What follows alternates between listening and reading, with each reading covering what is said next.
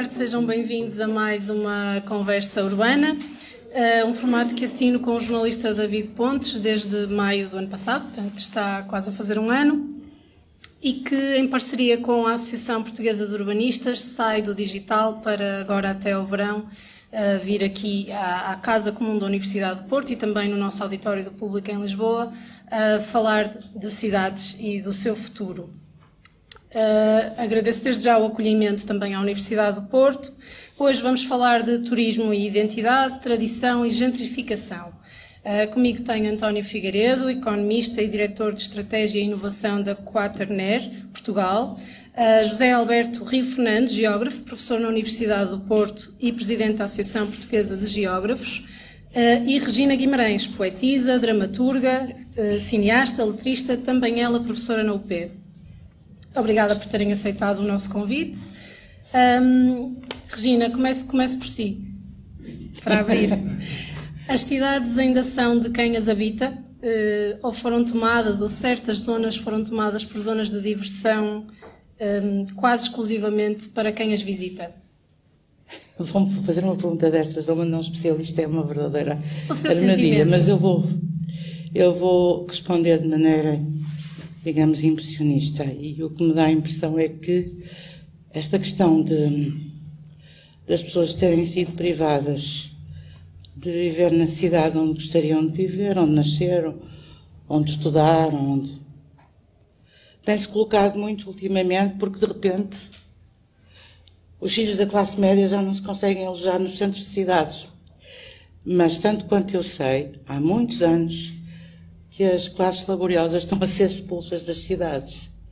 Portanto, dizer que hoje, hoje no sentido, nos nossos dias, é uh, a realidade é que as pessoas agora não podem morar, uh, já não são moradoras suas, nas suas cidades, é uma mentira, porque esse problema já existe há muito tempo e não preocupava ninguém. A rua onde eu moro, a rua São Brancampo, todas as ilhas foram sendo esvaziadas. Uh, paulatinamente, por questões de profilaxia social. Até existia uma coisa que chamava Liga de Profilaxia Social, portanto, os pobres eram uma coisa para chutar para, para fora do centro, para sítios onde fossem invisíveis. E é muito curioso, porque eu, quando comecei a morar, já moro há muito tempo nessa rua, e, e quando, quando, comecei a frequentar o clube da rua, que é a Mocidade Invicta, o glorioso Mocidade Invicta, é, pois na Mocidade Invicta, ainda hoje, é frequentado por pessoas que já estão a viver em bairros periféricos há muito tempo, mas que para quem aquela ainda é a rua deles. O que está a dizer é verdade. Se calhar nos últimos tempos, nos últimos anos, assistimos à, saída dos últimos, ou a ruas seja, inteiras a ficarem vazias, as ilhas de facto a perderem os últimos as dois ou três. As ilhas estão a ficar vazias há muito tempo. Eu acho que isso só passou a ser problemático porque está a tocar pessoas cujas vidas, é como a questão dos mortos, não é? Os mortos na Ucrânia são mais importantes que os mortos no Iémen. E os filhos da burguesia são mais importantes que os filhos dos proletários. Portanto, as coisas começam a ser muito faladas quando, precisamente, e eu, eu estou a falar da classe a que eu pertenço. É verdade que os, os sei lá, os filhos, os meus filhos, uh, têm muita dificuldade em ter poder económico para se, alojar no centro da cidade. Tá, os meus amigos, digamos, as pessoas com quem eu convivo, a minha geração tiveram, pronto, chegaram mais depressa e, portanto, tiveram a possibilidade de comprar, eventualmente, num tempo em que as casas antigas ainda eram a preços razoáveis, pelo menos as pessoas tinham apetência para viver em casas antigas e não se importavam com rachas de paredes e coisas assim. E... Mas, liga. Não, não queria interrompê-la, mas uh, porque também já íamos mais à frente à questão da habitação e é um, uma das questões do direito à cidade e desta questão do confronto de moradores, de quem é a cidade, turismo, visitantes e habitantes, mas a outra é também o, fru, o fruir, o usufruir da cidade. No seu caso, uh, vem para estas zonas mais ditas turísticas? Um, Lembra-se Rua das Flores, Quer dizer, da Silveira, sinto, no caso do Porto. Eu sinto-me um bocado desapossado, obviamente, do, do, Porto que eu conheci, pela simples razão de que em pouco tempo, eu tive duas operações uh, que me obrigaram a, à imobilidade e, portanto, okay, houve aqui, assim, uma espécie de lapso de tempo em que eu andei muito pouco na Baixa. E a verdade é que quando eu voltei à Baixa eu tive a sensação de que a cidade tinha mudado radicalmente e que havia uma data de estranhos locais em que, por exemplo, se, que se gabavam de ser tradicionais e que têm seis meses de existência e que estão e que são assim muito kits porque estão mobilizados mobilados como se fossem como se estivessem mesmo. Ou seja são uma espécie de genuínas imitações sabe Deus de quê. E, e em contrapartida obviamente o comércio tradicional uh, que fazia do Porto uma cidade uh, bastante bastante peculiar. Nós, eu lembro que os, os, os lisbetas vinham ao, ao, Porto comprar pregos e coisas assim, e achavam maravilhoso ainda haver essas lojas, isso foi tudo varrido, não é? E substituído por uma coisa, por coisas tipo loja gourmet e, e Agora temos mercearias não sei quê, onde tu compras sardinhas em lata ao preço do caviar, mas há que dizer uma coisa também aí. Quando a cidade começou a mudar, e eu tenho a ideia que eu não sou especialista e, portanto, posso dizer, corrijam-me os especialistas, mas onde eu começo a sentir mesmo a mudança é no final do, do, do terceiro mandato do, do Rui Rio. Quando a cidade começa a mudar aceleradamente e começou a haver assim, então esses estabelecimentos, eu, eu acho que as pessoas ficaram muito contentes e sentiram-se turistas na sua própria cidade. Acharam giríssimo isso dessas lojas serem tão chiques e de nós passarmos a viver numa cidade que parecia um, começou a parecer-se com um, um corredor de aeroporto. Porque de alguma forma isso conferia ao Porto uma espécie de aura de cidade europeia. As pessoas acham que, que, isso é, que isso promovia a cidade. E havia muito discurso de pôr o Porto no mapa, de, no, no, não sei quê, etc. E, portanto, também houve um tempo, hoje em dia as pessoas estão um bocadinho desgastadas e fartas, e, porque realmente há, que é demais é moléstia, mas num primeiro tempo acho que as pessoas ficaram muito contentes com isso. E não, e não, houve, não houve uma grande resistência à primeira fase de transformação. E eu acho que quando, quando, quando se acordou para a vida, não é? Já era um bocadinho, as coisas já tinham ido muito longe. Muito longe.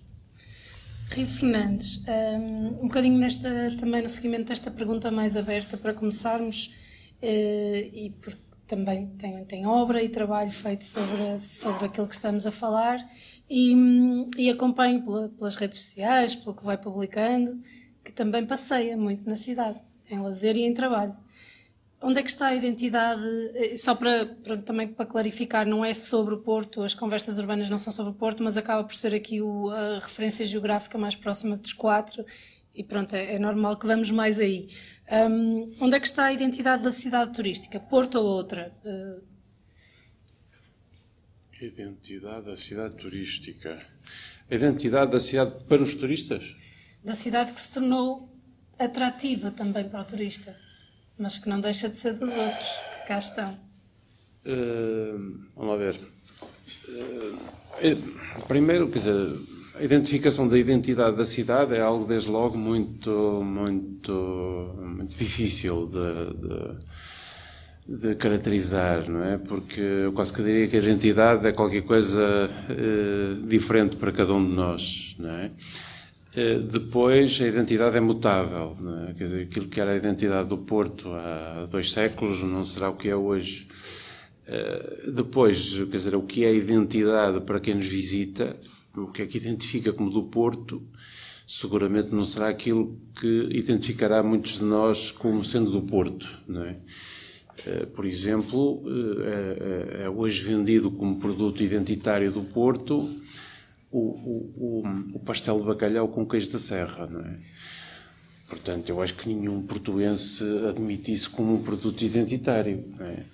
Mas também é verdade que há 50 anos ninguém achava identitário a francesinha. É? Portanto, digamos, a identidade constrói-se. Não, não, não é fácil de, não é fácil de, digamos, de me debruçar. Não sou também antropólogo nem sociólogo, tenho alguma dificuldade, confesso, relativamente a essa questão da identidade. É, o que, do, que, do que tenho poucas dúvidas é de uma, é da existência de uma mudança muito rápida. É? E, portanto, essa, essa mudança muito rápida causa alguma perplexidade, uh, causa alguma estranheza, causa uma, causa uma certa perda de referências. Uh, e isso tem, tem não, não necessariamente, digamos, no sentido nostálgico, do ter pena de, mas da, da perda, da, da, verdadeira perda. Quer dizer, e a cidade não é apenas edifícios, quer dizer, a cidade somos nós, a cidade são as nossas referências. Portanto, há aqui qualquer coisa que coletivamente sentimos que perdemos. E, portanto, isso é algo que, politicamente, no sentido mais largo da palavra, uh, importa. Uh, aquilo que uh, eu verifico, e agora estou a passar para o nível da opinião, claramente, Aquilo que eu verifico é que nós vivemos um tempo onde valorizamos muito mais a dimensão económica, a dimensão da criação de valor económico, do que esta dimensão, diria, mais simbólica, mais cultural, mais psicológica, daquilo que é o tempo apressado e da perda de referências, da perda de memórias, que ouvimos falar a propósito do comércio, a propósito de outras coisas mais, as mais variáveis.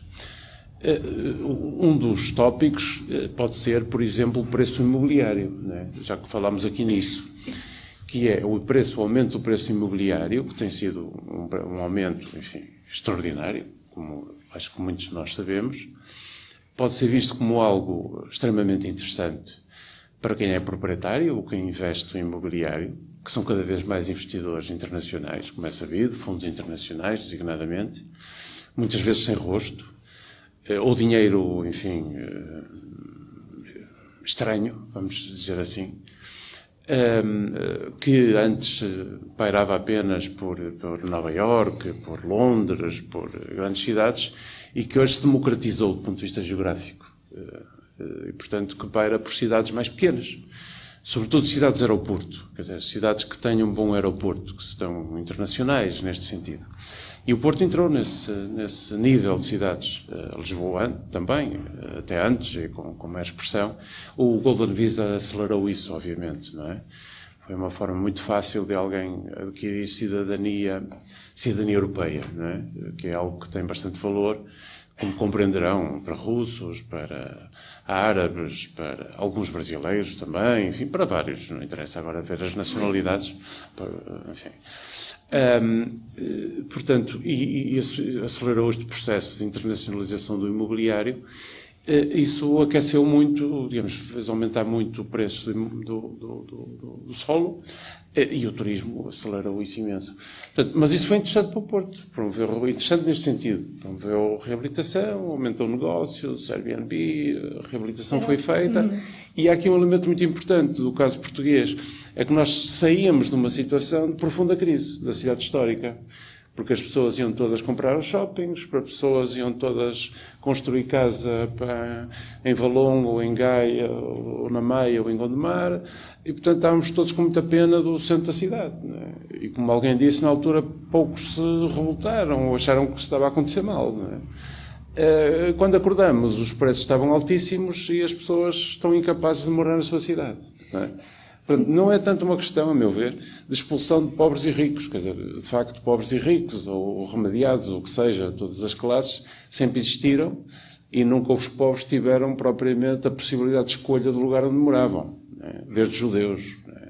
ou desde Barredo, ou o que quiserem. Dizer, podemos recuar na história, uh, diria que sempre foi assim. Não estou com isto a defender que as coisas devam ser assim. Estou a dizer é que sempre foi assim.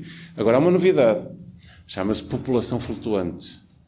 Já não é apenas entre residentes e a diferenciação entre poder de compra é entre residentes e residentes ocasionais. População flutuante. Turistas, estudantes universitários, digamos, todo um conjunto de pessoas Sim. que são cada vez mais importantes nas cidades. No Porto, em Lisboa, em Londres, em Paris, em cada vez mais cidades. A população flutuante é muito importante e cria conflitos é, é, é, inegável, acho que para todos, que a cidade estava às moscas, é mesmo no caso do Porto, mas outras, se calhar, mais para trás. Ali 2008, para trás, os bares à noite, as ruas, mas, mas tinha moradores, embora poucos, que, Sim. indo ao que a Regina estava a dizer, ou seja, não é de agora que estejam a sair ou a ser obrigados a sair, isso é inegável. Mas esta.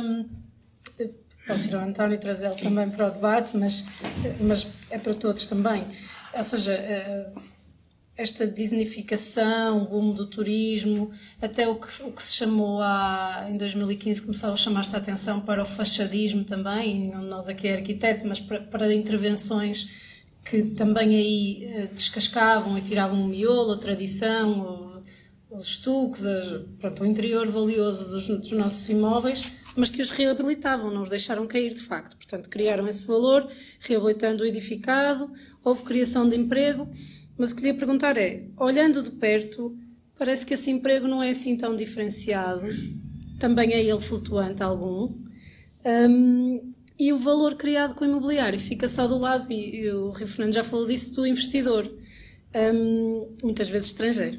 Portanto, é mesmo assim, ou apesar de. Uh, como é que vê esta questão?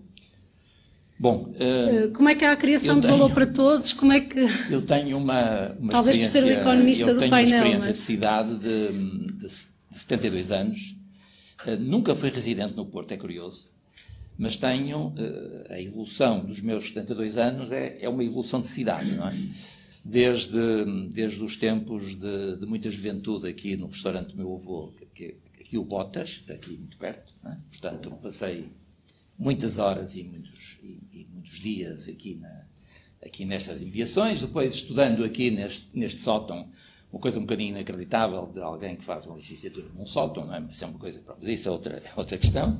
E depois, uh, portanto, fui, uh, fui seguindo muito como, como utilizador acidental, não é? Como utilizador acidental muito afetivo, não é é aqui que tenho os meus netos, e, portanto, alguns dos meus netos não estão em Lisboa, e, portanto, eu tenho uma, uma perspectiva muito evolutiva da cidade, ou seja, não, uh, eu aprendi a, a, mudar e a cidade a mudar também, não é? Uh, e, e, e, eu segui muito o vosso tema, ou seja, fui, fui muito disciplinadinho, ou seja, uh, o que vocês propunham era relações entre o, o turismo e a identidade, e o turismo e a gentrificação, e eu, como a tradição já não é o que era, retirei a tradição a fim de facilitar a, a minha equação. A minha equação é uma triangulação entre estas três coisas. Ora, e de facto, uh, eu tenho assistido, por exemplo, que a identidade do Porto é muito evolutiva, é muito construtiva, não é? Uh, eu, eu, digamos, uh, fiz, fiz uma tentativa de, de, identificar o que é que poderão ser os valores intrínsecos do Porto e de que maneira que o turismo estará, de certa maneira, a, a adulterá-los. Um, há claramente a partilha de uma história comum, não é? Portanto, nós todos partilhamos uma história comum, uns mais, outros menos, mas está cada vez mais na moda a história do Porto, quer dizer, há cada vez mais gente interessada pela história do Porto, etc. Por exemplo, então, na, na chamada terceira idade afluente, há cada vez mais gente a frequentar cursos de história do Porto. Uh, aos valores políticos, aqui eu dou muita importância, uh, a questão da independência, é? a questão da independência da cidade, os valores, os valores de rejeição e contra a questão do centralismo, uh, o liberalismo burguês que caracterizou durante muito tempo o, o, Porto e uma dinâmica cultural que, quer queiramos, quer não, é muito menos dependente da ação estatal do que a de Lisboa. Isto é, nós temos uma resiliência, vida, por exemplo, o, o horrível consulado do Rio Rio, uh, a dinâmica cultural do Porto conseguiu resistir. Porquê? Porque tem esse valor de alguma independência em relação à, à, à subsidiação estatal. O que não quer dizer que, que a recusemos, atenção, é? que, que, quer dizer que, que somos resilientes. Depois, alguns valores sociológicos e culturais, a questão da diversidade interclassista, que eu ainda vejo em algumas zonas do Porto. É? Por exemplo, agora, a minha zona de afetividade recente, por razões de netos, é o Distrito das Belas Artes, e eu, no Distrito das Belas Artes, ainda reconheço a diversidade interclassista do Porto. Isto pode, isto pode chocar muito, mas reconheço-a, vivo-a todos os dias. É? Desde os restaurantes mais incríveis, em que, em que os tipos mais alternativos das belas artes conjugam com pessoas de extrema idade e pessoas residentes locais, etc. Portanto, um, e, e, e, um, e, um, valor que eu acho que é profundamente do Porto, que é o valor da, da, de, uma, de uma convivialidade muito inclusiva não, não, vou falar de São João, evidente que esse próprio já está muito turistificado, não é? Mas, mas nós temos, de facto, atmosferas urbanas ainda em que a convivialidade é fortemente inclusiva. E isto, e isto distingue o Porto, acho eu. E mais, acho que alguns turistas o reconhecem. E se sentem-se bem. Porque essa convivialidade inclusiva é acompanhada de alguma perspectiva de segurança, etc. Isso nos tempos que correm é, é fundamental. Basta falar com, com diversidade de turistas para eles reconhecerem isso. E depois há uma coisa que marca muito o Porto, que tem variado, que nós estamos pouco atentos, que é a base económica do Porto e da sua relação com a região que nos envolve. É?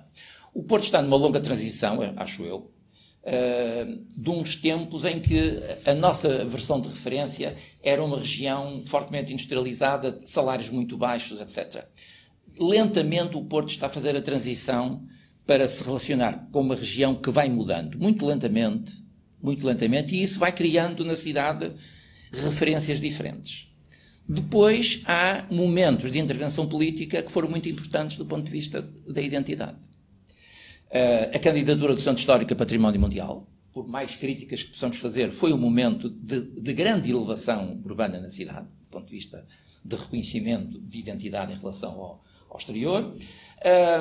A política dos grandes equipamentos, podemos criticá-los, eh, eles, eles fa favoreceram muito a, a, tal cidade que falava a Regina, que por vezes nós nos assusta, que é a cidade demasiado internacionalizada, quer dizer, a, a, digamos, a questão de Serralves, a Casa da Música, a Biblioteca, o próprio Rivoli, a Galeria da Biodiversidade. Eh, portanto, isso, isso, isso foram momentos de intervenção que, para o mal e para o bem, marcaram a identidade da cidade. Depois a capital europeia da cultura, de que eu sou um bocadinho mais crítico do que dos outros elementos, mas isso levaria só, só para discutir a capital europeia. Nós teríamos aqui uma tarde. Uma só conversa. É, é, e, e, depois a, a, questão da mais recente, que é a grande aposta na ciência e na, e, na, e na investigação tecnológica. Ou seja, o Porto está a caminhar para grandes investimentos nessa área e isso vai alterando a, a identidade. Ora bem, eu, um, o turismo e, sobretudo, o turismo é relevante entre nós nas discussões, sobretudo com o boom do alojamento local. Certo. Porque, de facto, quer dizer, eu recordo-me que, que, ninguém discutia o raio do turismo antes de haver o boom do alojamento local. Quer dizer, discutia-se um bocadinho e tal. Mas, mas as próprias, por exemplo, as próprias caves descobriram o turismo só com o boom do alojamento local. Quando começaram a perceber que podiam vender estavam a vender e, e, que, e que a venda à porta era um marketing muitíssimo de rede, muito poderoso. Ora bem, o turismo, quando chega com este boom, uh, apanha uma cidade, é por isso que eu costumo recorrer muito à questão do contrafactual. O recurso ao contrafactual é muito conveniente porque nunca o podemos provar e, portanto, para nós, interventores nessas coisas, é sempre extremamente agradável falar no contrafactual, porque nós nunca conseguimos a, a, prova histórica do que é que seria o Porto se não tivesse esse tal, esse boom turístico. É? Mas, de facto, eh, quando este boom apareceu, eh, o Porto estava num mísero estado. Porque é uma coisa que nós falamos pouco e que, e que, e que às vezes nos recusamos a enfrentar, que é o declínio demográfico. Quer dizer, eh, à medida que se vai caminhando mais para os 80, como eu, esta questão começa a, a, a, ter um outro peso. Mas o Porto estava num profundo declínio, não é? Demográfico e de, e de perda de, de algum emprego. Por exemplo, eu recordo-me por exemplo, como o comércio dito tradicional do Porto não conseguiu aproveitar a, a, grande vantagem de ter emprego de proximidade, por exemplo, na banca, etc., ali à, à, mão, e que foi desperdiçando, desperdiçando, desperdiçando, ele foi saindo, saindo desse emprego, saindo, e depois há aqui dá rei. Há aqui dá rei que não temos procura. Não é? Ora bem, hum, eu sou muito crítico da, dos excessos da turistificação, da, da comoditização do turismo, o, o turismo transformado numa verdadeira mercadoria. O problema é que nós temos muito poucos indicadores, nós, economistas, sociólogos, etc., indicadores de alerta. É? O que é que determina o momento em que nós podemos falar de uma, de uma turistificação? Ela está já instalada. Quer dizer, nós temos que trabalhar muito a tolerância da população. Quer dizer, a, a, a, tolerância da população é, é fundamental, porque como, como as sociedades são desigualmente tolerantes em relação à distribuição de rendimento, isto é, Há sociedades que toleram desigualdades profundas da distribuição de rendimento, outras, outras abespinham-se todas quando há, por exemplo, por exemplo, a sociedade francesa, não é? Abespinha-se todo quando está com o seu Estado Social no topo, não é? O Estado Social francês nunca esteve tão no topo. E, e, e há ali uma sensibilidade social à, à, desigualdade eh, extremamente profunda. Já não é dizer, o Porto, o Porto, digamos, tem uma cultura de tolerância importante e eu penso que, o turismo é gerível. Isto é, acho, acho que acho que podemos, temos meios suficientes para controlar e evitar a, a turistificação. Agora, o que não podemos evitar é, é recompor uma cidade que já estava, que já estava transformada antes do boom acontecer. Ora, hum, é mau, é bom? Bom, quer dizer, eu acho que temos que conviver com estas mudanças eh, e, sobretudo, durante muito tempo nós estivemos imunes a isto. Porquê? Porque não estávamos na hierarquia global.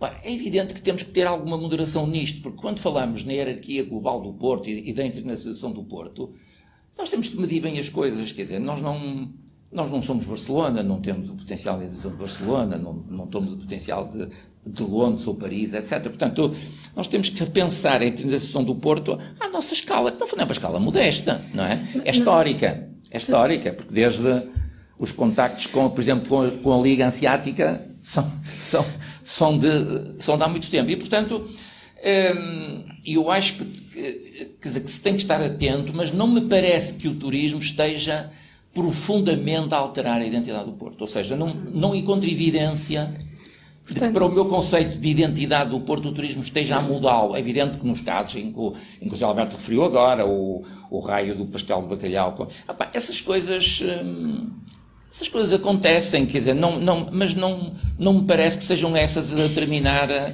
a, verdadeira identidade. E não me parece que seja isto que determina a posição do turista. Quer dizer, o turista é mais então, sensível, às vezes, ao imaterial das atmosferas, etc., passar. do que propriamente a, estas, a estes símbolos da mercantilização da, do turismo como mercadoria instalada. Está, evidentemente. É, depende das suas palavras que, que entende que ainda não está instalada a tal turi, turistificação uh, que, nos deve, que nos deve é, preocupar. É, admito que haja alguns sítios em que está, por exemplo, eu, eu irrita-me, irrita-me, como há bocado eu queria ir à Lela e não pude, porque estava uma fila de, de, de 250 pessoas, não é? Eu, eu não contei bem, mas uh, até acho que deviam ser mais, não é? Portanto, isto irrita um bocado, mas, opa, mas se calhar é a altura de ir a uma livraria um bocadinho mais alternativa que há por aí. Portanto, em vez de ir ao Lelo, que está já muito turistificada, eu vou à livraria que, que tem poesia, Mas, é, comprar um livro de poesia. É, não, é? e, portanto, quer dizer, eu acho que hum, o problema é que o Porto é muito pequeno e, portanto, essa, essa, essa, a imagem da turistificação é muito dependente da nossa escala, que é uma escala pequena. E, portanto, e como o cálculo económico turístico, digamos, tem a mania de arrebanhar, não é? Porquê? Porque os, os símbolos são arrebanhados pelos distribuidores e pelos hum. operadores turísticos e depois há uma concentração coletiva induzida pelo cálculo económico, não é? Eu vou pegar na ideia que, que embora já percebi que o Rui Fernandes quer comentar aqui alguma coisa, mas vou pegar na ideia de que estava a falar da, da tolerância, de trabalhar a tolerância da população uh, às alterações e lembrar que as cidades, não só o Porto, as cidades mudam, é a natureza, não é? Mudam vão evoluindo. Mas referentes queria comentar, percebi alguma coisa aqui no uh, Não é comentar, eu queria intervir. Claro, uh, e a seguir. Não, acho que, acho que é muito interessante esta ideia pá, do, do, António, do, António, do, do, António Figueiredo da, da tolerância. Mas porque eu acho. Sim, sim, sim. Porque eu acho que está aqui o ponto, pá, porque eu acho que já temos turismo em excesso em muitos lugares. Acho que há medidas disso por exemplo, dou um indicador que posso fazer aqui chegar, é que o nosso rácio de alojamento local por habitante é superior a Barcelona. Portanto, nós temos aqui uma quantidade. Somos, pois somos pequenos, mas somos pequenos e tem uma concentração maior que Barcelona. Portanto, do ponto de vista do, da concentração, nós somos muito grandes. Temos aqui alojamento local brutalmente. Portanto, uma concentração brutal de alojamento local. Nós temos freguesias se as câmaras de alojamento estiverem ocupadas, tem mais turistas a dormir do que residentes. Isto é brutal, à escala europeia. Portanto, aí somos muito grandes. Agora, há aqui um, um ponto pá, excelente. É que nós somos extremamente tolerantes. Nós nem sequer temos um regulamento de alojamento local. Podem fazer à vontade. Ok? E quem se manifestar qualquer crítica contra o turismo é porque defende a cidade a cair como existia antes a ver turistas. É que não há meio termo. Quer dizer, quem quiser fazer qualquer crítica ao turismo e questionar que porventura já estaremos com o turismo a mais, é remetido para os anos da crise e para o antes a ver o turismo. Como se isto fosse uma coisa de preto e branco. Sim, e, e, de é, alguma claro, forma, é. e de alguma forma acontece mesmo com, com a reabilitação. A reabilitação que era bem necessária do Porto não pode também fazer esquecer que há situações desgraçadamente que não são reabilitação, são de um fachadismo parolo, ok? Novo rico, terrível, pá. Que um arquiteto devia ter vergonha de algumas reabilitações que aí estão. E, e algumas, e algumas ganham prémio. Como a porcaria que fizeram nas Cardosas, num, num mosteiro pá, que, cujas traseiras parecem um, um quartel da GNR. Não é? E é um hotel 5 estrelas. É? E que a própria Unesco, o ICOMOS, veio visitar e disse, meus senhores, tenham vergonha no que aqui fizeram. Ok? Isso foi só o início. E depois vimos E depois houve outras coisas, eh, brasileiras, etc, etc. Não quero com isto dizer que não devia haver reabilitação, que é que normalmente contrapõe na crítica, não é? Portanto, isto não é preto e branco. Isso. Tem muitas cores. Agora, do ponto de vista da quantidade, o que me parece que é, que é, o, digamos, que é o tópico fundamental é a tolerância. Nós somos imensamente tolerantes. E quando alguém faz uma crítica, cria a cidade como era antes dos turistas. Isto pois é, de é. facto, o terrorismo não é diálogo, não é? É terrorismo. Deixa-me, é. Rui Fernandes, deixar. Não, okay. queria, não, não queria interrompê-lo, mas a propósito do regulamento. Vou só interromper para deixar local. esta nota do, do alojamento local e dos números. Uh, soubemos recentemente que de, de, janeiro a março subiu o número de registros de, de alojamento local praticamente em todo o país, a exceção foi o distrito de Castelo Branco. Em Lisboa que, que temos falado aqui hoje pouco, pronto, pela nossa proximidade geográfica aqui ao Porto, uh, houve uma subida de 382%, uh, portanto sempre em, igual, uh, em relação ao igual período de 2021. E, e, neste caso houve uma verdadeira corrida às novas licenças, porque houve, eh, portanto, porque está em vigor desde 22 de março, eh, uma suspensão durante seis meses de novos registros em 14 das 24 freguesias da cidade, prorrogável por mais um ano. Portanto, os promotores foram a correr tratar das licenças antes que, que ficassem suspensas. No Porto, de facto, e uma novidade de hoje mesmo, foi votada e aprovada uh, por unanimidade, se não me engano, uma proposta do Bloco de Esquerda e do PS de se avançar com o regulamento. Um, PS e do Bloco de Esquerda. Eu disse, disse PS e do Bloco de Esquerda. Disse. Disse, mas não disse, não disse, para essa ordem, deixa lá, mas uh, são, P, são minudências partidárias. Pronto, do PS e do Bloco de Esquerda, do Bloco de Esquerda e do PS, um, para que se avançasse um, com um regulamento que na verdade já estava anunciado, que estava a ser trabalhado antes da pandemia, ou seja, no fundo, e isso é uma leitura minha, é um, é um lembrete de que vamos lá avançar porque já não é cedo, já vamos tarde. Um, e, e, o vereador uh, com a pasta da economia, não é? Ricardo Valente, veio então explicar que está quase concluído o estudo que servirá de base ao regulamento. Eu não, não tenho mais informação, não estive na reunião, mas para quando o próprio regulamento, pronto, até lá teremos, teremos mais registros do, do, do, à vontade, não é? Como, como dizia.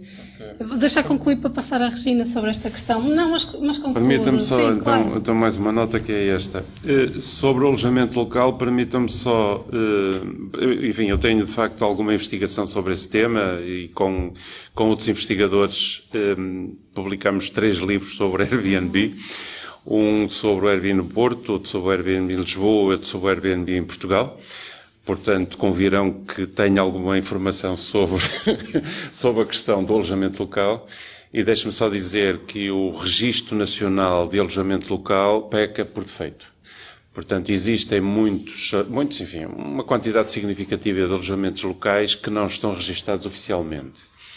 Aquilo que está a fazer a Universidade Católica para a Câmara do Porto é procurar, através dos consumos, tentar identificar as situações que, não estando registadas como alojamento local, uma vez que o consumo é superior ao normal para uma família, indiciam que possa ser uma situação de alojamento local.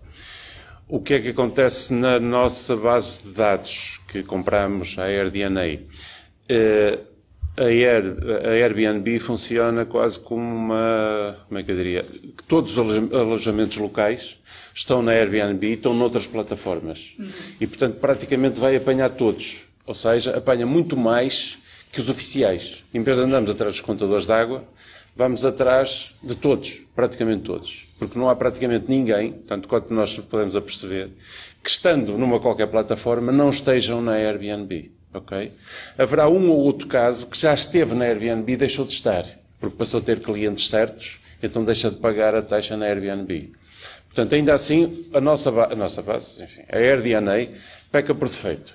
mas é muito mais do que os oficiais e do que andar a ver os contadores. O qual okay? mais é possível? O, cerca de 20%, à volta disso mais. 20% a 30% mais.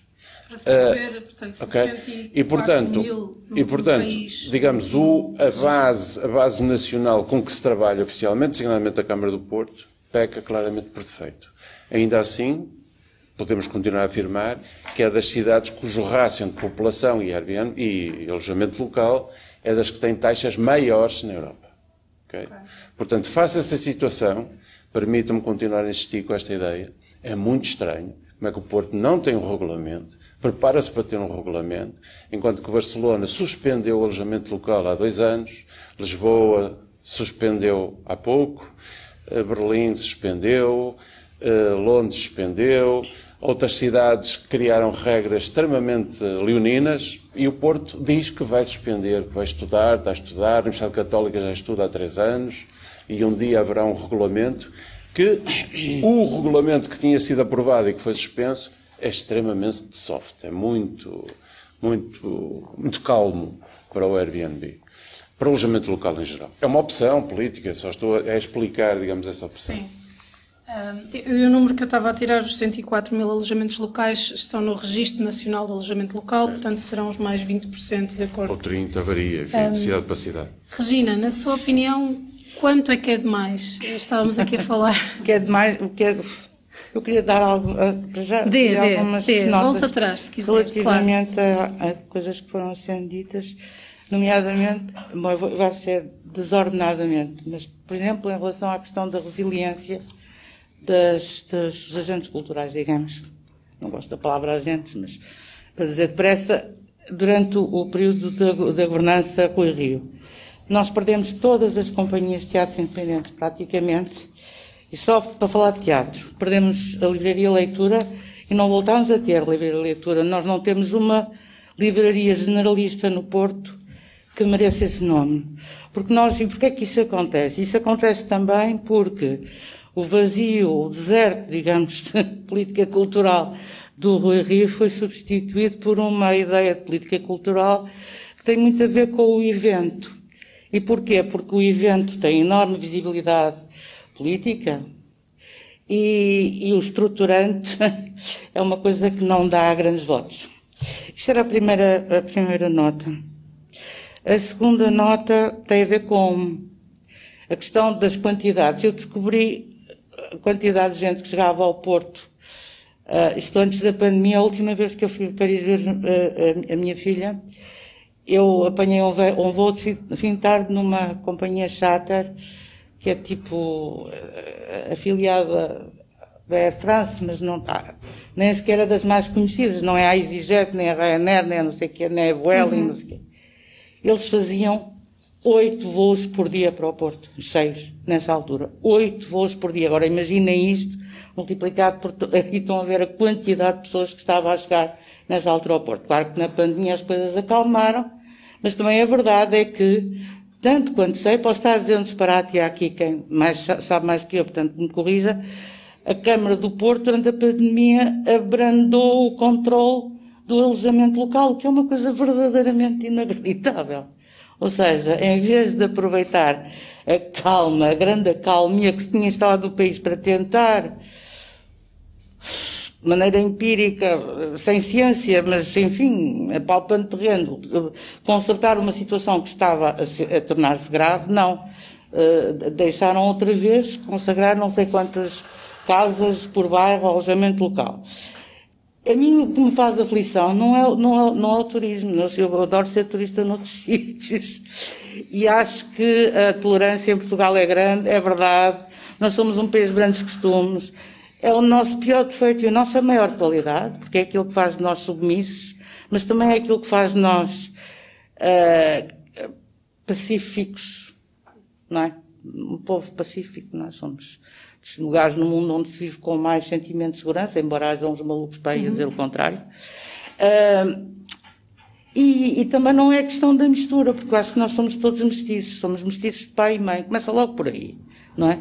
E portanto eu não tenho nada contra a mestiçagem e contra o facto até de que venham chegar ao Porto pessoas que venham para cá instalar-se e que gostem da cidade e as tantas até vão gostar melhor da cidade do que algumas pessoas que vivem cá e a não apreciam no seu devido valor. O problema não é esse, o problema é que de facto que essa, essa uh, desenvolvimento do Airbnb e do alojamento local e do não sei quê, dos hotéis, que são muitos e mais que muitos, não sei quê, não tem nenhuma, em contrapartida, nenhuma construção de bairros sociais. Eu não vejo construírem bairros sociais no Porto.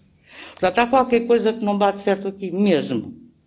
Não é? Porque não é por falta de, como se disse aqui várias vezes, o Porto estava um bocado em ruína, o, centro da cidade estava em ruínas. Está em ruínas por razões que também têm a ver, não sei se é com as leis, mas é com a possibilidade ou não de proibir certo tipo de especulação imobiliária. Eu moro há 40 anos numa rua onde uma das esquinas está entaipada há 40 anos. Isto numa grande cidade internacional já tinha dado expropriação há imenso tempo. É que, é que era trigo limpo para enhampar.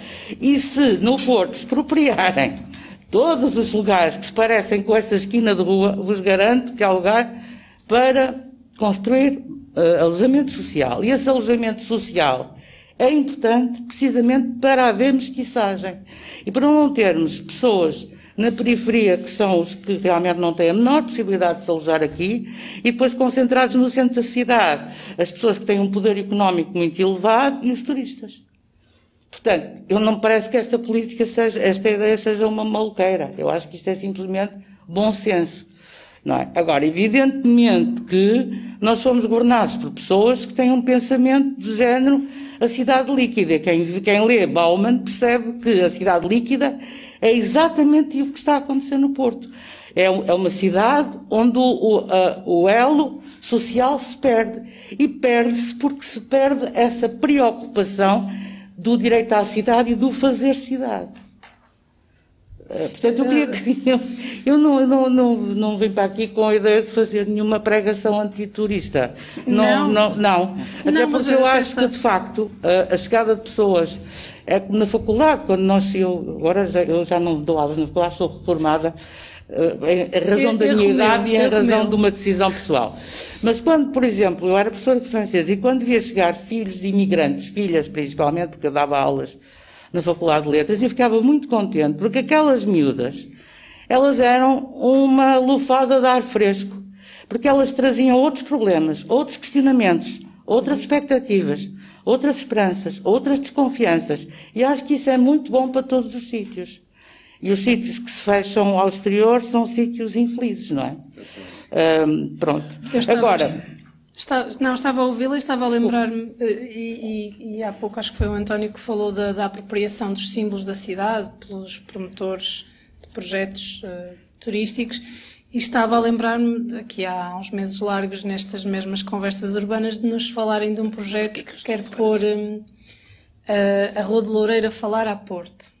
Não sei se sabem do que eu estou a falar, de uma reabilitação, uma série de quarteirões o que é que é Rua de Loureira fora? Para não perceber, desculpa. Eu também não percebi logo na altura.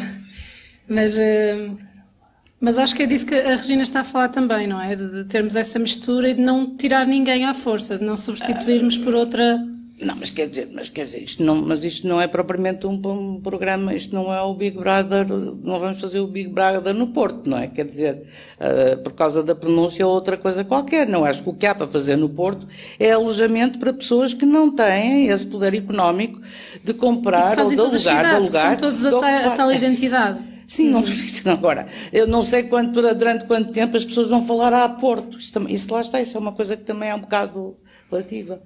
Uh, eu, eu, eu, eu, vejo a que ponto, em, e, e os, meus, os, meus, netos andam todos nas escolas públicas, fala, eles falam menos a Porto do que falaram os meus filhos, e, e, certamente do que eu falei.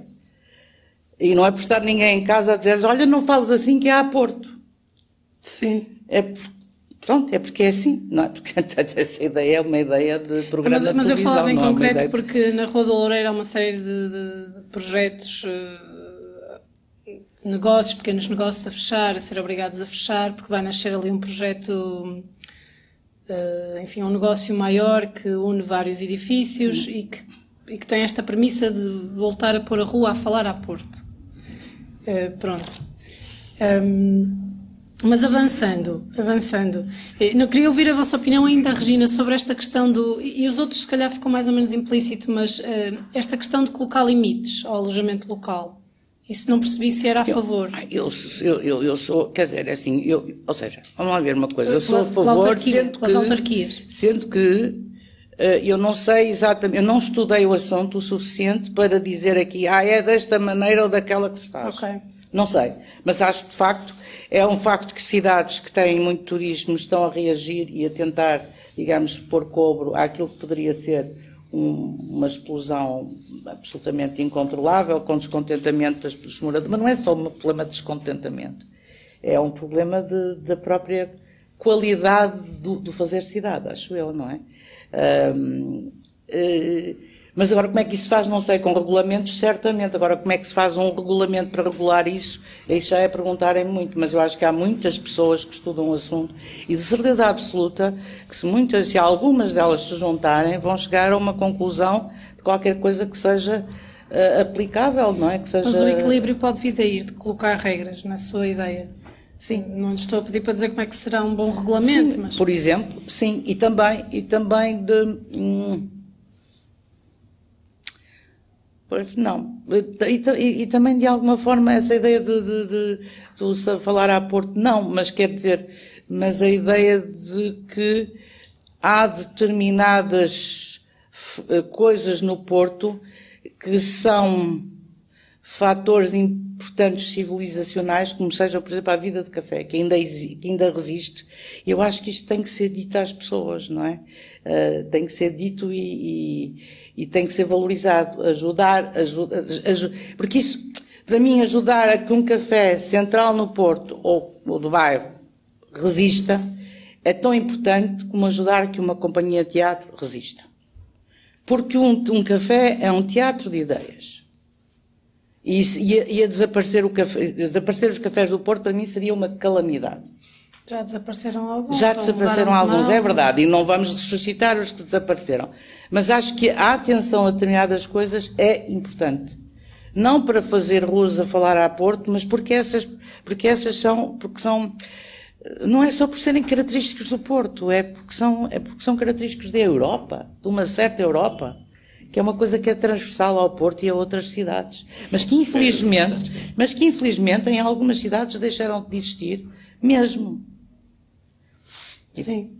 No, no, no, voltando aqui à agulha para outra questão que ainda vos queria perguntar, uh, ainda sobre os preços das casas, ainda sobre as casas e, e, a habitação disponível para quem habita a cidade. No início do ano soube-se que as rendas desceram em 2021, globalmente 4,3%. No, no Porto não, manteve-se estável, mas em Lisboa quase 3% serão efeitos da pandemia? Aproveita a sua formação de base, António.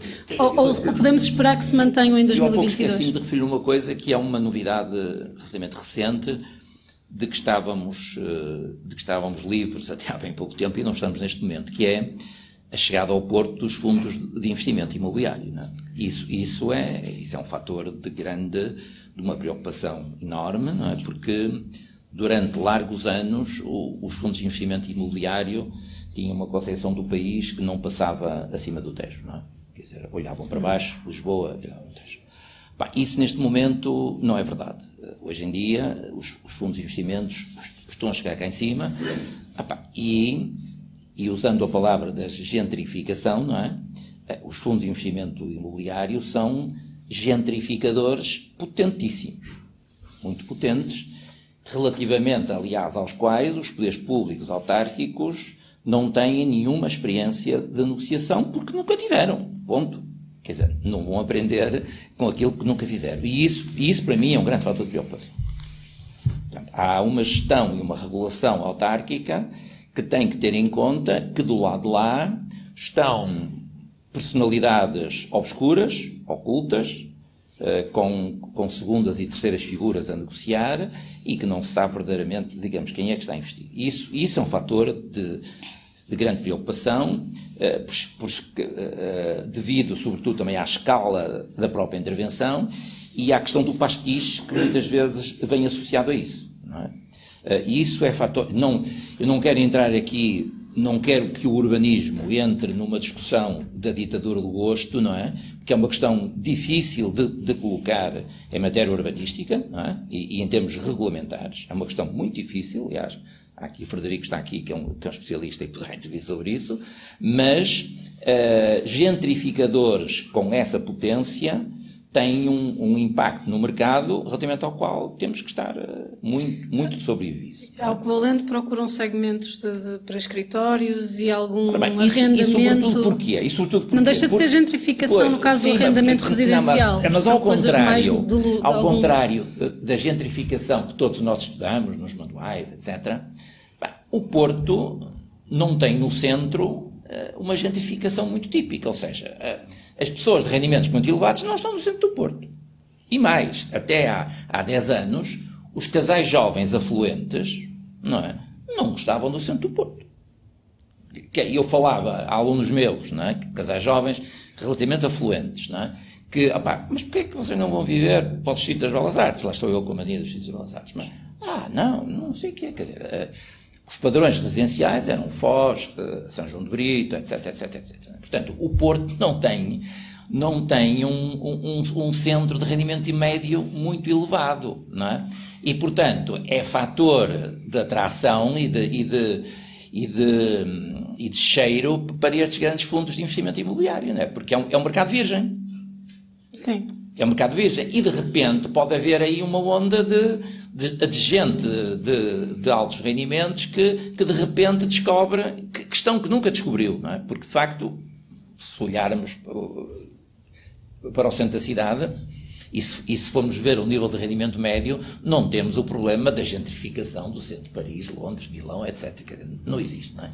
Agora, é por isso que me preocupa. Isto é um fator de atração eh, enorme para os fundos de investimento imobiliário que, que podem, digamos, como que querer trazer atrás de si uh, algumas tipologias que vendem por serem eles a vender. Isto é, se for o tipo qualquer a vender, não vende.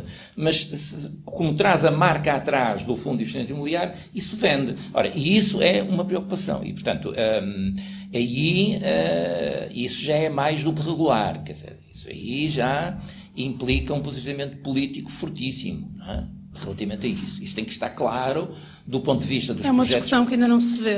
Pois não, mas, mas tem que ser é feita. Porto, e nos futuros projetos políticos também. autárquicos para o Porto e para as cidades portuguesas, isto vai ter que ser colocado com muita clareza democrática, não é? porque, eh, porque aí está uma fonte enorme de perturbação. E então aí é que vem a gentrificação a sério. Porque temos Sim. potencial temos potencial pujante de intervenção. E, portanto, eh, eu, eu advertiria que, que, temos que ter um alerta permanente, porque foi uma mudança radical. É uma mudança radical. Com, com essa alerta, eh, perguntava se estiverem de acordo deixar alguns minutos finais, eh, porque sim, estamos sim. mesmo a esgotar a nossa hora. Posso só, Pode, sobre e, gentrificação dizer... Claro, ia, ia, ia, dizer que se alguém das pessoas que nos acompanham aqui na Casa Comum quiser colocar uma questão a seguir... Eh, nestes minutos finais. Posso só precisar uma coisa? Sim. Precisar, não. Sobre gentrificação, deixem-me só dizer o seguinte, que é, nós de facto não temos uma gentrificação, digamos, típica, mas temos gentrificação. Sim. A gentrificação mais forte no Porto é a gentrificação pelo turismo. Quer dizer, nós tivemos muita saída de classes populares, que durante muito tempo teve que suportar até casas em más condições, não é? e são agora forçadas a sair, e no lugar delas não vem uma classe alta, mas vem Airbnbs, vem alojamento local ou vem hotéis. Não é? Portanto, é uma gentrificação pelo turismo. É, é, é a saída da população residente para a população flutuante, que eu há pouco falava. E há também uma gentrificação funcional é a saída dos tascos, dos cafés e a entrada do restaurante para neo-tradicional, chique, não sei o quê, bobô, não é? Bourgeois bohème, eh, como, como os franceses dizem. Portanto, temos muito essa gentrificação. E deixem-me já agora dizer uma coisa relativamente à turistificação que não passa só pelo, pelo pastel de bacalhau com queijo, ou pelas filas na Lelo, ou pelas filas no, no Majestic, ou pela roupa a secar de plástico, também ali à beira dos clérigos, enfim, há aí várias, com aquelas lâmpadas pá, nas paredes, há várias coisas perfeitamente pá, evitáveis, não é? Numa cidade decente, eh, que, que, que, é a turistificação balofa, pá, enfim, Novo Rica, Parola, mas é, é, é também outras preocupações é, por exemplo, nós vermos como o centro da cidade pode ser tomado pelo turismo. As esplanadas, digamos, uma certa esplanadização da cidade, que a certa altura temos dificuldade em circular porque a cidade está tomada, foi privatizado o espaço público, não é? Não conseguimos circular porque ele foi privatizado, está a render ao turismo, ou é situações como inclusive o tráfego. Até certo ponto, até que ponto é que a pedonização da Baixa não se vai fazer por causa do turismo? Eu pergunto-me se a pedonização que fala para a Baixa e para o centro histórico, se é feita para nós ou se é feita para a população flutuante. Quer dizer, Ponto Dom Luís, da Belém Inferior, fala-se, estas coisas fala-se, desculpem lá o rumor, porque a política é muito pouco transparente, infelizmente. É? Mas se o tabuleiro inferior vier a ser só para peões, será pensar em nós ou pensar nos turistas? E, portanto, se for a pensar nos turistas, é turistificação. Portanto, é uma construção da cidade a partir de um determinado modelo de cidade. Isto é turistificação. E, a meu ver, isto é preocupante. Porque, a certa altura, a cidade começa a ser feita, de facto, como perguntava, não é? Portanto, a cidade é dos moradores? E eu aí responderei não. A cidade é para os, é para os flutuantes. E não tenho nada contra os turistas. Eu sou turista, vim agora de Itália e adoro ser turista, não é? E também adoro ver turistas na minha cidade. Agora, eu quero uma cidade com turistas. Não quero a cidade dos turistas. A cidade não é deles, é com eles. É muito diferente. Desculpa. Só, só, hora é. Só acrescentar um, a gentrificação pelo turismo, apesar, e, e, muitas vezes, dos, dos mais velhos, e apesar de haver uma lei que os protege. Portanto, vimos sim. muitas dessas situações, sim, sim, Porto e em Lisboa. Se, se, quer dizer, se não é essa lei. efeito preço, não é? Se não é essa, essa lei pelo atual governo. Sim, o deixar as casas uh, cair, cair, cair, até que não é de facto possível e, e, e tem que ser retirado para outro sítio. Ou seja... houve, imensas, houve imensas expulsões e só não foram mais porque o atual governo impediu a expulsão de quem tiver mais de 65 anos. Sim, mesmo, mesmo assim, há terrorismo sobre muitos residentes. Há, Telefonemas às 3 da manhã, cortes de eletricidade, etc. acompanhei como jornalista alguns. Ou até incêndio, como soubemos, não é? no Alexandre Braga. Um, eu não sei se alguém aqui na sala tem alguma pergunta que gostasse de colocar. Uh, vamos saber se temos uh, microfone ou previsto, se não, uh, José Castro. É rápido porque achei muito interessante as intervenções de todos, mas também partilhando muito a preocupação do António Figueiredo sobre esta crescente intervenção dos fundos de investimento imobiliário, particularmente no centro histórico, porque é património classificado e, portanto, enfim, mesmo para venda no estrangeiro tem um outro peso. E sabendo que até agora acho que por parte da autarquia nunca houve intenção de fazer, por exemplo, um estudo sobre essa presença. Eh, como sei que o André Figueiredo também estuda essas matérias, se é possível ter, transmitir alguns dados sobre o peso que hoje já tem na propriedade de todo o conjunto de edifícios do centro histórico os, os, fundos imobiliários. Eu digo isto porque, enfim, amanhã qualquer dia acordamos e vamos perceber que uma parte muito maior do que se calhar imaginamos não tem nada a ver com gente que reside em Portugal, não sei o que é, e tem um poder eh, enormíssimo. Mesmo só para terminar, lembrar que foi um fundo de investimento imobiliário que levou até ao Supremo Tribunal administrativo aquela ideia que acabou por vencer da uh, isenção de IMI de todo o centro histórico, qualquer que seja o estado do próprio edificado. Exato. É uma coisa absolutamente contraditória com a ideia de património classificado que deve estar cuidado para ser desfrutado por quem quer. Obrigada. Não sei, António, se tem estes números. Se... Não tenho, Isso gostava muito de ter.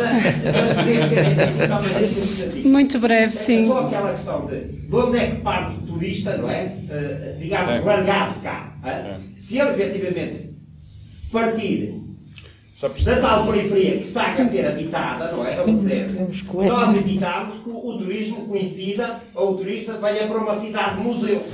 Claro, muito obrigada. Uh, eu não sei se quiserem só muito brevemente, para cumprir a promessa que fiz de terminarmos. Eu acho que isto tem a ver com a maneira, com o enfoque sobre a questão da propriedade, não é? Quer dizer, aquilo que estamos a, a discutir. se há EMI, se não há EMI no centro histórico, se é ou não é obrigatório o proprietário de um imóvel que está no centro histórico tomar conta da, da, da fachada e do estado geral do imóvel, e tudo isso tem a ver com. Eh, há, há, há uma espécie de impunidade. Isto não tem só a ver com casas, eu acho que isso também tem a ver com florestas e assim. Há assim uma espécie de estado das coisas em Portugal que parece que as pessoas podem ter, possuir coisas das quais não tratam. E certo. isto parece ser normal e dizer qualquer coisa contra isto parece que somos todos perigosos comunistas. E aqui há qualquer coisa que não bate mesmo certo, e é com as casas, é com as florestas e é com outros bens, certamente, não é? Muito obrigado. Posso? Posso? Não sei. Eu... Não, não, não. não? É, só, só, só dois apontamentos muito rápidos, que de facto estou com, com muitos problemas de horas. Um, a propósito de largar os turistas. Uh, portanto, os turistas, dizia uma professora minha, os turistas somos nós. Né? Ou seja, nós somos turistas. Eu vinha há pouco de Itália. Uh, e, portanto, quando me largam num sítio da periferia de Roma, eu vou para o centro de Roma. Quer dizer, porque eu não quero ver a periferia de Roma. E, portanto, eu quero ver uh, aspectos históricos, antigos, culturais. Uh, claro que não gosto, que, claro que não me gosto, não gosto que me tratem como turista. Isso é verdade. É uma coisa curiosa, porque normalmente quando estamos na cidade chamamos os outros turistas, mas quando nós somos turistas não gostamos de sermos vistos como turistas. Enfim, idiosincrasias. Outra é que o, o, turismo, o turista pode matar o turismo. Muitas vezes as cidades não estão atentas a isto, mas temos aí torremolinos e outras coisas que tais para mostrar como o turismo pode ser predatório. Nem sempre nos lembramos disso, por isso é que há a tal expressão do how much is too much, e a nossa tolerância pode matar-nos. Podemos ter aí um porto de torremolinos, aliás a ribeira do porto já está a ficar um bocadinho parecida, eu acho. Eh, mas enfim, mas uh, parece que é proibido criticar o turismo. Eu vou criticando, volta e meia. Quando é demasiado e quando eu acho que é, que é impróprio para turismo, ok? A, certa altura. a outra nota, ah, a outra nota tem a ver com a propriedade, de facto. eu acho, por exemplo, desculpem lá a minha, esta minha maneira, às vezes um pouco rude de falar, mas um dos maiores proprietários, corrijo, o maior proprietário eh, no Porto. Não, não corrijo, vou, vou continuar a manter. Os dois maiores proprietários no Porto são o Estado, que pode ser central ou local, do ponto de vista da habitação social, sobretudo, e a Santa Casa Misericórdia. A Santa Casa Misericórdia possui dezenas de casas abandonadas. Portanto, eu diria é um especulador imobiliário. Está à espera do melhor momento para vender, para alugar. Eu acho isto inaceitável. Eu acho que o Estado, se fosse uma pessoa de bem, colocaria impostos altíssimos a quem tem uma casa vazia. Eh, agora, o que acontece, de facto, muitas vezes é que nem sequer se sabe quem é o proprietário. Portanto, a própria Câmara é capaz de não saber que é da Santa Casa Misericórdia. Isto, de facto, não é digno de um país europeu, não é? Há aqui qualquer coisa que, que, que, não está bem. Não é? Uh, mas, enfim, é, é a política que temos. Uh, obrigada a todos. A pergunta ficou sem resposta porque o António Figueiredo disse que não, não tinha esses números, mas é uma pergunta. Não, sabe. Não, não mas, é, mas, é, mas é uma excelente pergunta para ficar aqui e, tentarmos é saber. É, e tentar, tentarmos saber. Do, Eu agradeço, é agradeço aos três, a quem nos acompanhou aqui, mais uma vez à, à Universidade de Porto por nos acolher, à Associação Portuguesa de Urbanistas por nos ter desafiado a fazer isto presencialmente e a, a falar mais de cidades até ao verão. Obrigada a todos que nos acompanharam uh, à distância e daqui a 15 dias uh, voltamos para falar de cidades de e com futuro. Só lembrar que uh, estas conversas ficam inteiramente disponíveis em público.pt ao vivo e também nas plataformas habituais de podcast. Obrigada, até à próxima.